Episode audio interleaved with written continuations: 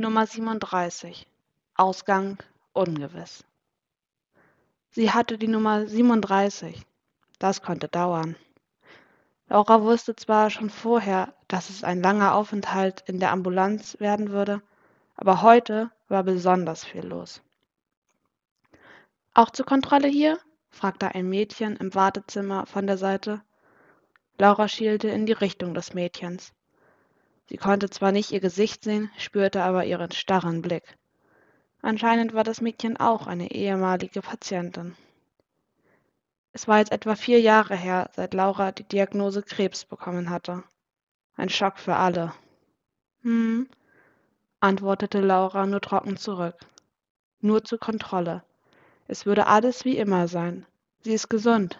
Es gab keinen Grund, in Panik zu verfallen. Nummer 36 bitte zur Blutabnahme. Gleich war sie dran. Soll ich dir noch schnell etwas zu trinken holen? fragte Simone ihre Mutter. Doch dies bekam Laura gar nicht mit.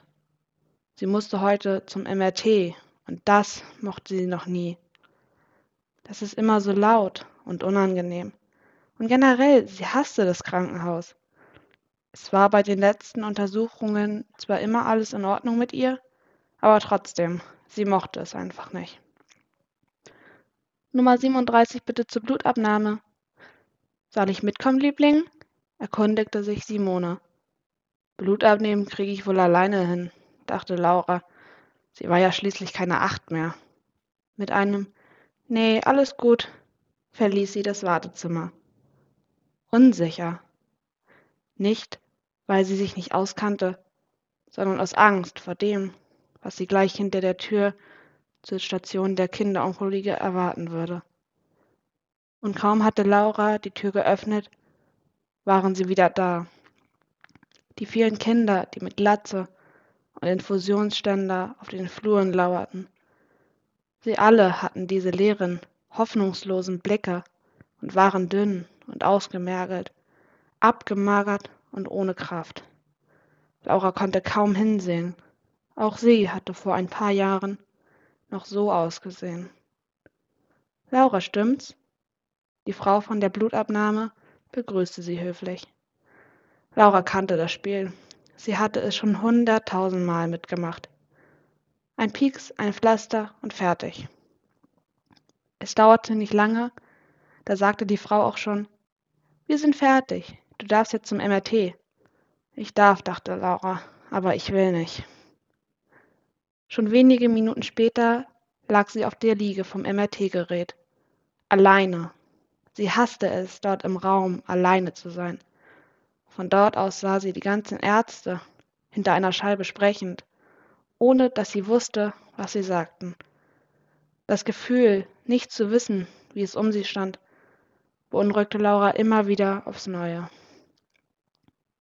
Auch ihre Mutter stand dort und schaute mit besorgtem Blick in ihre Richtung. Als Simone mitbekam, dass Laura sie ansah, setzte sie ein künstliches Lächeln auf. Laura dachte über die letzten Minuten nach. Der Weg zum MRT war nicht leicht gewesen. Zwischen den vielen kranken Kindern hindurchzugehen, fiel ihr immer besonders schwer. Laura hatte Mitleid. Sie wusste genau, wie Kinder sich fühlten leer und todkrank, wie eine wandelnde Leiche. Zwischen ihrem Mitleid spürte Laura auch einen Funken Angst. Angst, selbst wieder hier so zu landen, das alles nochmal durchzumachen.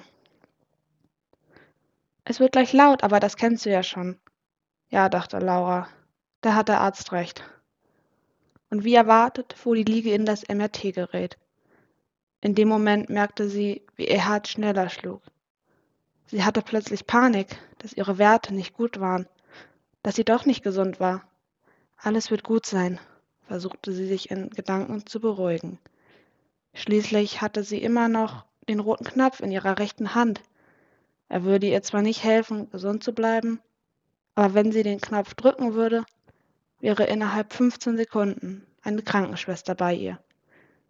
Dieser Gedanke nahm ihr ein wenig die Furcht. Wie immer dauerte die Untersuchung eine halbe Ewigkeit für Laura. Wie fühlst du dich? begrüßte ihre Mutter sie, nachdem sie den Raum endlich verlassen durfte. Ganz gut, log Laura, denn eigentlich fühlte sie sich alles andere als gut. Es wird doch alles okay sein, oder? Sie versuchte sich mit dieser Frage etwas Sicherheit zu holen. Wenigstens ein bisschen. Doch die Antwort nahm sie gar nicht bewusst wahr, denn sie hatte zum Nebenzimmer geschaut, wo die Ärzte offensichtlich gerade ihre Werte besprachen. Würde sie gleich die Nachricht bekommen, sie sei wieder krank? Sie machte sich Vorwürfe. Sie hätte sich mehr ausruhen, mehr auf sich achten sollen. Denn die Blicke der Ärzte wirkten ziemlich beunruhigend auf Laura. Hey, es wird schon alles gut sein, flüsterte ihre Mutter ihr leise zu, als wenn sie die Gedanken ihrer Tochter lesen konnte. Dann ging die Tür auf und die Ärzte betraten das Zimmer. Wir sind sehr zufrieden mit deinen Werten. Laura fiel ein Stein vom Herzen, als sie die Worte der Mediziner hörte. Da alles soweit gut ist, würde ich sagen, wir sehen uns dann in einem halben Jahr wieder. Laura merkte, wie die Anspannung abfiel. Der Termin war noch weit weg. Sie mochte noch nicht daran denken. Sie guckte ihre Mutter an, beide lächelten und machten sich dann auf den Heimweg.